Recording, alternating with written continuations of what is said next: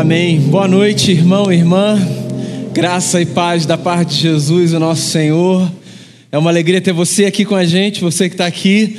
E é uma alegria ter você com a gente, você que está aí na sua casa ou onde você estiver, junto da gente nesse espaço virtual para celebrarmos a fé em Cristo Jesus, o nosso Senhor. Que essa canção que foi entoada, essa última sobretudo, seja um convite para a gente ambientar o nosso coração para aquilo que Deus nos falará nessa noite. Por sinal, eu quero convidar você a voltar os seus olhos para o Evangelho segundo Mateus, no capítulo de número 11.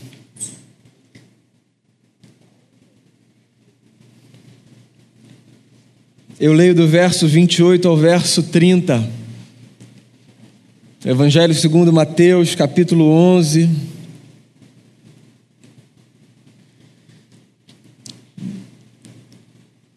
Diz assim o texto, verso 28: Venham a mim, todos os que estão cansados e sobrecarregados, e eu lhes darei descanso. Tomem sobre vocês o meu jugo e aprendam de mim, pois sou manso e humilde de coração, e vocês encontrarão descanso para as suas almas, pois o meu jugo é suave e o meu fardo é leve. Venham a mim, todos os que estão cansados e sobrecarregados, e eu lhes darei descanso. Palavras de Jesus. Faz um ano, dia 15 de março de 2020, foi o primeiro domingo que a gente mudou radicalmente a nossa dinâmica das celebrações públicas aqui na nossa igreja. Esse ano eu acho que eu completo 15 anos de ministério pastoral. Eu nunca tinha vivido nada igual. Nunca tinha pregado para uma câmera, sabendo que era domingo, que os bancos estavam aqui, que todo mundo sabia o endereço, mas que eu só podia falar com pessoas que eu acreditava que estavam do outro lado, me vendo, me ouvindo. A gente reaprendeu a pastorear há um ano. A gente reaprendeu a pensar a igreja institucional, não a igreja comunitária, mas a igreja institucional. Como a gente ia se encontrar? Onde a gente ia se encontrar? Que linguagem a gente ia adotar? O que, que a gente precisava fazer? Como a gente ia pastorear fora do domingo? Porque o pastoreio não acontece só no domingo, na verdade, o pastoreio não acontece principalmente no domingo. O que acontece no domingo é a celebração pública comunitária. Como a gente ia pastorear? num cenário que estava chegando e que era novo. E ninguém sabia absolutamente nada sobre ele. Eu já falei aqui, inclusive, ou aqui, ou em alguma live da nossa igreja no meio de semana, quando a gente conversava nas reuniões dos pastores, dizendo: Não, algumas semanas eu acho que a gente volta. A nossa ingenuidade, pensando que fosse um negócio rápido, passageiro. E que em pouco tempo a gente teria as portas abertas, todo mundo aqui, as crianças correndo, fazendo barulho. E o tempo foi passando, o tempo foi passando. E a gente está aqui um ano depois. E eu queria falar um negócio para vocês. Eu estou cansado. Cansado. Na verdade, eu acho que cansaço é o ânimo que define a experiência coletiva do mundo, de maneira geral. Estamos todos cansados, a verdade é essa. Estamos cansados por muitas razões, estamos cansados de muita coisa. Estamos cansados. Eu estou cansado, por exemplo, de ter de pensar no abraço, no não abraço, na distância. De quem a gente se aproxima, de quem a gente não se aproxima. Eu estou cansado de pensar que alguém pode ser contaminado por mim ou eu posso contaminar alguém. Estou cansado das restrições, das privações, das preocupações. Eu estou cansado de ver filme e pensar assim, não sei se você já pensou isso, como é que essas pessoas estão falando tão perto? O filme que foi gravado, sei lá, em 1990. A nossa mente já mudou. A gente olha para experiências que são pré-pandemia e a gente faz julgamentos a partir da realidade que a gente está vivendo agora. Essas pessoas estão falando tão perto assim, meu Deus, eles estão comendo um do lado do outro. Eu estou cansado dessa nova mentalidade. Eu estou cansado, eu estou cansado. Eu estou cansado de não poder chegar perto das minhas ovelhas da forma como eu gostaria de chegar perto. Com o toque. Cansado de sepultamentos com seis pessoas apenas, sabe? Que você não pode dar um abraço nas pessoas enlutadas. Eu estou cansado disso. Eu estou cansado. Eu estou cansado dessa luta constante, sabe? Pela proteção da vida, pela preocupação com as pessoas que estão tendo as suas perdas econômicas, financeiras. Eu estou cansado com essa disputa de narrativa, eu estou cansado desse negócio de a igreja ou parte dela ter se tornado uma comunidade que serve a interesses políticos. Eu estou cansado, estou cansado. Estou cansado de uma igreja evangélica que cada vez abre mais espaço para discursos odiosos. Eu estou cansado desse negócio. Estou cansado da gente ter que explicar que o evangelho não tem nada a ver com a violência que muitas vezes é cometida em nome de Deus, numa suposta defesa de coisa que Deus nunca pediu para a gente defender. Estou cansado, cansado. E é por isso que eu venho para esse texto, porque esse texto é um convite aos cansados. Palavras de Jesus, nosso Senhor. Certa vez, olhando para as multidões, disse assim: Venham até mim. Vocês que estão cansados, venham até mim. Venham vocês que estão sobrecarregados. Eu acho que esse período que a gente está vivendo talvez seja um período de uma sobrecarga inimaginável.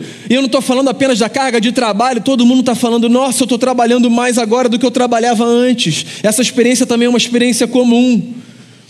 Eu estou falando de uma outra sobrecarga que não tem a ver apenas com esforço físico, eu estou falando sobre essa pressão emocional que vem sobre nós, sobre esse desgaste. Eu estou falando sobre esse tipo de vida que faz às vezes as pessoas quererem parecer que são uma espécie de super-heróis, super-homem, mulher maravilha, essa gente que não se cansa, essa gente que dá conta de tudo. Esse tipo de vida que se, que se constrói a partir de uma espiritualidade completamente equivocada à luz do Evangelho, que faz as pessoas quererem fazer com que as outras acreditem que elas estão bem o tempo todo. Jesus olha para um povo cansado, para gente de verdade. Jesus olha para gente de verdade. Jesus sempre olha para gente de verdade. Se tinha um negócio que Jesus não suportava, era essa gente religiosa que o tempo todo fabricava uma persona, vestia uma máscara, completamente desconectada da realidade. Jesus não suportava essa gente, não suportava.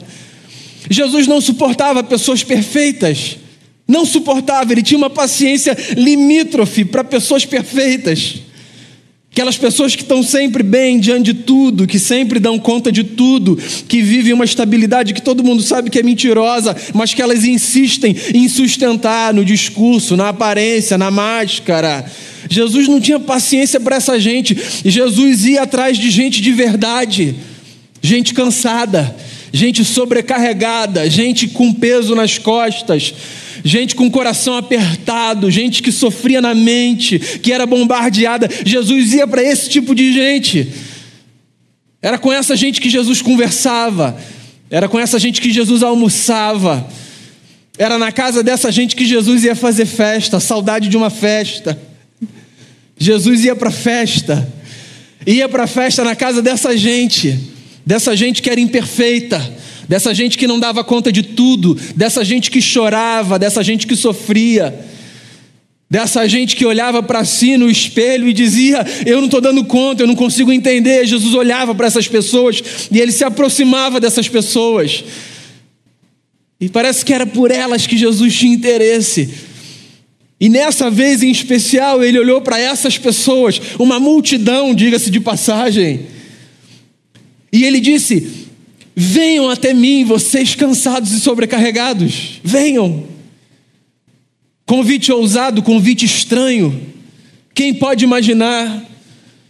Se Jesus é quem a gente diz que Ele é, se Ele é a expressão humana de Deus, se Jesus é o Deus encarnado, o Filho do Eterno, pensar que Deus deseja a aproximação de gente cansada, imperfeita, suja, falha, isso é um escândalo para essa gente pura. É um escândalo para essa gente que vive com a régua da moral medindo os outros.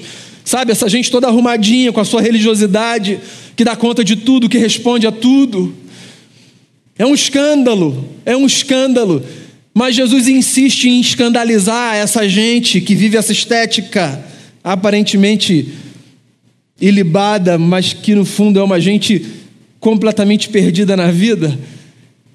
Jesus ignora essa gente, olha para a gente de verdade e diz: vocês, tá difícil, né?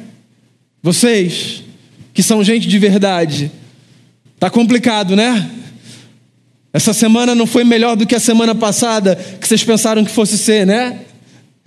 O dia de hoje, que vocês pensaram que fosse um dia maravilhoso, teve um revés e vocês se viram aí atravessados por uma circunstância, né? Pois é com vocês que eu quero falar. Por isso que eu tenho a tranquilidade de dizer aqui para você: eu estou cansado, porque quando eu me percebo no meu cansaço, eu me dou conta que é comigo que Jesus quer falar. Com gente como eu, com todas as suas limitações e falhas. E não é nem que ele quer falar, ele só está fazendo um convite. E ele está dizendo: venham até mim, venham até mim, se aproximem de mim.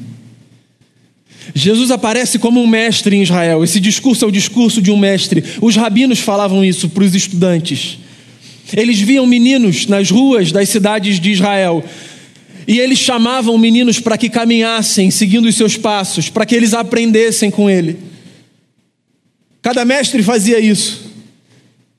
Jesus, como um mestre, se aproxima das multidões e diz assim: Eu quero falar com vocês, com vocês que estão cansados e sobrecarregados. E eu quero dizer um negócio para vocês. Eu quero oferecer descanso para vocês. Eu acho isso genial. Jesus não disse: Venham, eu vou resolver os problemas de vocês. Jesus não disse: venham, eu vou blindar vocês. Jesus não disse: venham, a vida agora vai ser um mar de rosas. Jesus disse: venham cansados, e eu darei descanso para vocês. Mais ou menos assim. Sabe quando o dia está difícil e você já sabe que o dia seguinte vai ser difícil? Mas mesmo assim, você não trocaria o seu descanso por nada, porque o descanso é o que vai renovar as suas forças para que no dia seguinte, tão ou mais difícil do que o anterior, seja um dia mais fácil para você. Sabe essas experiências?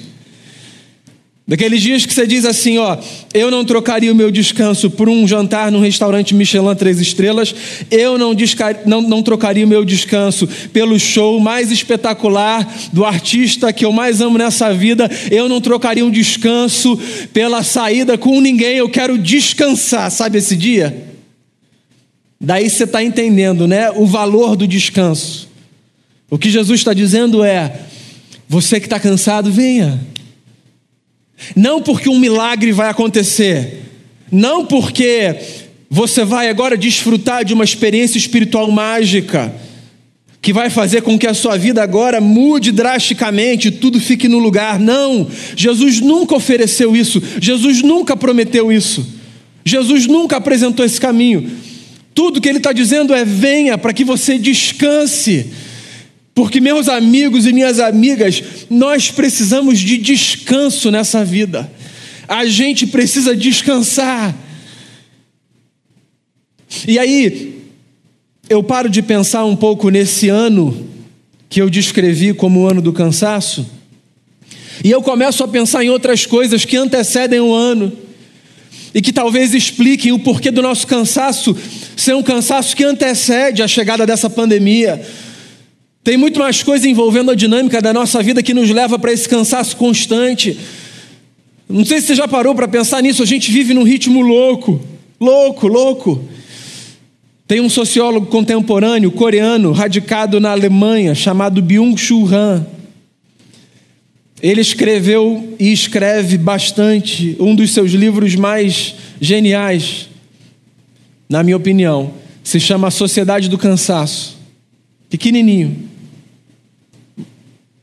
Na sociedade do cansaço, o Byung-Chul Han descreve o nosso tempo como um tempo em que nós estamos constantemente nesse estado de sobrecarga por uma razão. que ele chama de nós estamos o tempo todo num estado positivo. E positivo aqui não é sinônimo de alegre, de bacana. Positivo aqui é sinônimo de alerta, a gente está ligado o tempo todo. E a verdade é essa: quando você acorda de manhã, a primeira coisa que você faz é o quê? Fala a verdade. Antes de levantar, escovar o dente, fazer higiene pessoal. Celular, notícia. Não posso perder. Não posso perder nada, não posso ficar para trás, eu preciso saber. Hoje teve reunião do Eduardo Paz com o governador e outros prefeitos, eu preciso saber. Eu não trabalho com isso, a informação não é importante para mim agora, mas alguma coisa dentro de mim me diz que eu preciso saber o tempo todo. E daqui a cinco minutos eu vou checar de novo para ver se alguma coisa mudou. Eu não trabalho com informação, não dou informação para os outros, mas eu lá dentro acho que eu preciso saber de tudo que está acontecendo o tempo todo em todas as esferas da vida. Qualquer que seja notícia, política, economia, arte, ciência, esportes, lazer, cultura inútil, fofoca, tem até site de fofoca gospel. A gente precisa saber até o que está acontecendo na vida das celebridades do mundo gospel. A gente está o tempo todo ligado, o tempo todo ligado, a gente não desacelera, a gente não apaga. A gente não descansa. A gente está o tempo todo nesse estado positivo, que volto a dizer, não é um estado bacana. Essa condição de estarmos o tempo todo debaixo de holofote, luzes acesas, como se a vida fosse um grande teatro, como se a gente precisasse performar o tempo todo, como se a gente precisasse representar o tempo todo, oferecer uma resposta. Você quer pensar numa das coisas mais loucas do nosso tempo? Todo mundo tem que ter opinião sobre tudo, tudo. Aí tem um ato, sei lá, no STF. Os juristas estão discutindo a matéria. O camarada com quem você se encontra na fila do pão, que não trabalha com nada daquilo, ele já sabe da matéria perfeita. Quer dizer, ele não sabe, ele acha que sabe, porque ele tem que ter opinião sobre tudo. Entende o ponto? Daí aconteceu um acidente. Os, engenheiros que entendem do assunto estão discutindo, dizendo assim: ó, pode ser isso, pode ser aquilo. Aí você está na praia. E a galera da roda de conversa está falando: não, o que aconteceu foi isso, isso e aquilo. Ninguém ali é da área. Todo mundo tem opinião sobre tudo. Somos todos especialistas de tudo. Não está cansado disso, não? Estou cansado disso também. Bota na minha lista lá do começo da fala. Estou cansado dessa sociedade de especialistas de Facebook, WhatsApp, Twitter e qualquer rede social que você quiser chamar. Esse negócio da gente ter que falar sobre todo e cada assunto, dar opinião, dar voz e pá. E calma, vamos desacelerar. Por que esse ritmo? Por que o tempo todo falando sobre tudo? Por que participando de tudo? Porque esse negócio só cansa a gente. O que você foi chamado para fazer com a sua vida? Se você tivesse que descrever numa frase, a minha contribuição para o mundo consiste em. Como você continuaria essa frase? A minha contribuição para o mundo consiste em, de maneira objetiva, não precisa filosofar, não. Tenta responder essa pergunta para você, não precisa compartilhar, não. Daí depois, sabe o que você faz? Vê se esse negócio que você descreveu como sendo o resumo da sua contribuição para o mundo enquanto vida é um negócio com o qual você gasta mais tempo, a sua energia, os seus esforços. Pensa se as coisas estão legais, se está ajustado, se é isso mesmo, é possível que você olhe e diga assim: e é verdade, eu estou dando o tempo prioritário na minha vida a isso.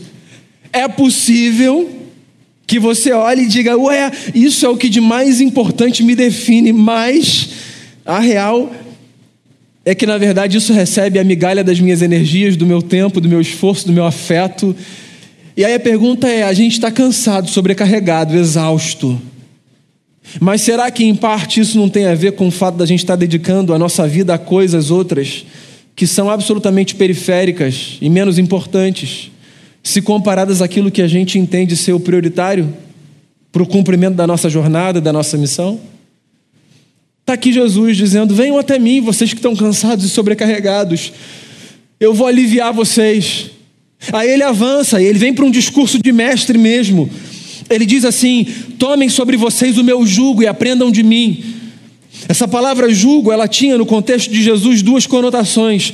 O jugo era aquele pedaço de madeira que era posto no lombo dos animais, para que eles caminhassem juntos carregando o carro de bois. Então o jugo era esse pedaço de madeira que fazia com que os, os animais carregassem o que tinha para carregar da produção e que avançassem juntos, para que o percurso fosse otimizado.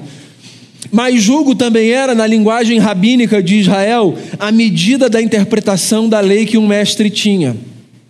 Então, jugo era a interpretação que um mestre oferecia da lei de Moisés. Cada mestre tinha o seu jugo. E os mestres tinham julgos diferentes, porque cada um interpretava a sua própria maneira. Aí Jesus, como um mestre, diz assim: Tomem sobre vocês o meu jugo e aprendam de mim, porque eu sou manso e humilde de coração, e vocês vão encontrar descanso para a alma de vocês, porque o meu jugo, olha só a fala de Jesus: o meu jugo é suave e o meu fardo é leve.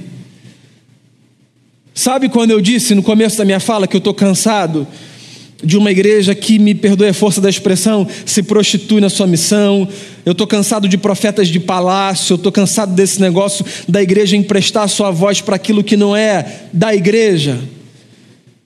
É porque eu não sei se você sabe, se já te disseram ou se você já percebeu. Nem tudo aquilo que a igreja apresenta como jugo de Jesus é de fato o jugo de Jesus ou para fazer uma crítica ao nosso próprio curral. Nem tudo aquilo que é do movimento evangélico tem a ver com o evangelho de Jesus. De modo que há muita gente vivendo, carregando nas costas um jugo pesado demais, porque agregou ao jugo de Jesus, que é leve, muita coisa que Jesus nunca disse que era sua, mas que por alguma razão passou a ser atribuída a ele, de modo que a caminhada para muita gente na igreja é uma caminhada cansativa, enfadonha, pesada. Você sabia que tem muita gente cansada na igreja, não por causa do compromisso de Jesus e com Jesus, mas porque a igreja se transformou numa instituição que coloca peso sobre as pessoas. E aí eu resgato mais uma vez um outro ponto da minha fala. Deve ser insuportável viver aquela espiritualidade plastificada dessa gente fina, elegante, sincera, que tem resposta para tudo, que sabe de tudo, que, por exemplo, não encara os dilemas da vida, mas diz assim: não, não, tudo acontece debaixo do propósito de Deus, não se permite encarar os dilemas da vida, dar respostas simples para tudo. Essa gente bonitinha na roupagem gospel, Deve ser pesado viver assim. O jugo dessa gente é muito grande. Muito grande. Você achar que Jesus pede de você todos os dias perfeição, isso é muito peso nas costas.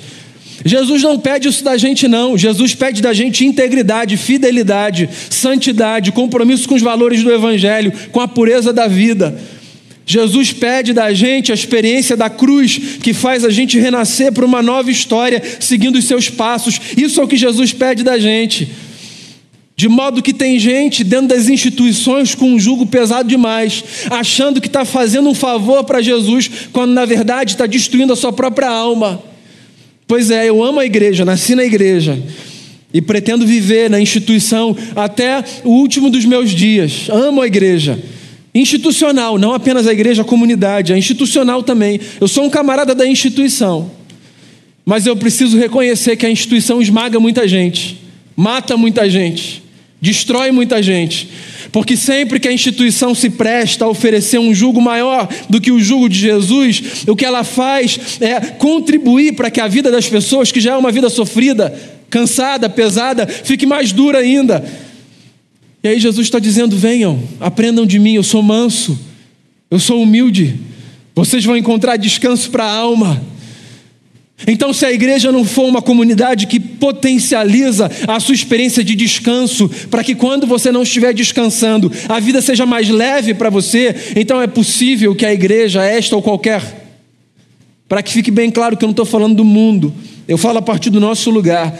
Se a igreja está sendo para você uma instituição barra comunidade que, quando você não está no descanso, mas no labor, você percebe que a sua vida foi amplificada na sobrecarga e no cansaço, é possível que você esteja vivendo a partir de um jugo da igreja que não tenha nada do jugo de Jesus. Porque o jugo de Jesus, segundo o texto, é um jugo que tem como propósito oferecer descanso para as nossas almas. Eu estou cansado, mas cansado não significa já deu, vou pular do barco, vou desistir. Cansado só significa que eu preciso parar diante de Jesus e dizer: Mestre, por favor, me tira o peso das costas que a vida se encarrega de colocar, por favor.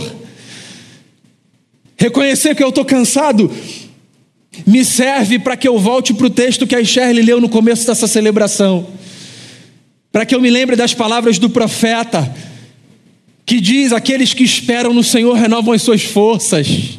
Aqueles que esperam no Senhor avançam, aqueles que confiam no Senhor têm a sua energia renovada. Constatar cansaço não é para levantar a bandeira e dizer estou pulando do barco. Constatar cansaço é para a gente parar nesse mesmo lugar, que é o lugar de uma espiritualidade absolutamente humana absolutamente humana desprovida de qualquer tentação de pretender sermos super-heróis da fé, real, humana, falha, limitada, problemática, mas também com muita beleza e com muitas virtudes. Constatar cansaço é ser convidado para esse lugar, que é o nosso lugar comum. Nós somos gente passíveis de cansaço. E ou a gente admite isso e vai para Jesus para dizer para Ele: Senhor, renova as minhas forças. Ou a gente vai nadar, nadar, nadar e morrer na praia, achando que a gente está dando uma baita contribuição para o reino quando na verdade tudo que a gente está fazendo é destruir a nossa própria alma. Venha a Jesus, você que está cansado e você que está cansada. O nosso Mestre tem um jugo leve, um fardo tranquilo, e tudo o que ele deseja não é blindar a gente de problema, não é proteger de forma milagrosa a mim e a você dos problemas que estão aí, do vírus inclusive. Não, seja responsável, cuide de si, cuide dos seus, cuide dos outros. O que Jesus quer é aliviar a gente na alma, dar descanso. O que eu quero falar com você nessa noite é o que eu digo para mim diante do espelho, se um espelho aqui houvesse. É o que eu diria. Vá para Cristo e descanse no Senhor mais uma vez, e mais uma vez, e mais uma vez, e quantas vezes forem necessárias. Porque o convite para a gente viver com Jesus é o convite para a gente experimentar descanso para a nossa alma. Está cansado? Está cansada? Você que está aqui, você que está aí. Então, que tal, nessa hora em oração, a gente se aproximar de Jesus e pedir a Ele pelo nosso próprio bem e pelo bem de outros e outras. Senhor, renove as nossas forças, tira a sobrecarga, alivia a gente desse cansaço, para que nesse mundo, acerca do qual o Senhor disse: Nele vocês sempre terão tribulações, para que nesse mundo a gente nunca se esqueça da continuação das mesmas palavras daquele mestre que disse: Mas tenham bom ânimo, eu venci o mundo e eu estou com vocês todos os dias até a consumação dos séculos. Vamos fazer uma oração? Colocar o nosso coração diante do Senhor. Eu queria encorajar você a abrir o seu coração diante do Senhor em oração. Colocar a sua vida e expressar a Ele o cansaço da sua alma. Jesus é a expressão de um Deus que nos conhece perfeitamente por dentro e por fora. Um Deus diante de quem a gente não precisa pretender ser nada, a gente pode ser quem a gente é. Então, se hoje, amigo e amiga, você se encontra cansado ou cansada aí onde você está, apresente a Deus a sua oração e diga a Ele: Senhor, renove as nossas forças, porque aqueles que esperam no Senhor, aqueles que esperam no Senhor, renovam as suas forças. Ele fortalece o cansado, ele dá grande vigor ao que está sem forças. Até os jovens se cansam e ficam exaustos, e os moços tropeçam e caem, mas aqueles que esperam no Senhor, e aquelas que esperam no Senhor, renovam as suas forças, voam alto como águias, correm e não ficam exaustos, andam e não se cansam. Não tem a ver com triunfar o tempo todo, tem a ver com saber que a gente pode sempre caminhar em paz quando a gente caminha com Ele. Senhor, a gente está aqui diante de Ti, uma comunidade formada por gente que confia no Senhor. O nosso cansaço, que define, Senhor, a condição de tanta gente nesse momento. O nosso cansaço, ele nos lembra que nós somos absolutamente humanos e que a nossa fé não nos desumaniza, não nos leva para uma condição angelical, a nossa fé é fé de gente, e é por isso que a gente se cansa na caminhada. Às vezes, porque a vida se encarrega de colocar peso, às vezes, porque a gente atrela ao peso da vida tanta sobrecarga desnecessária.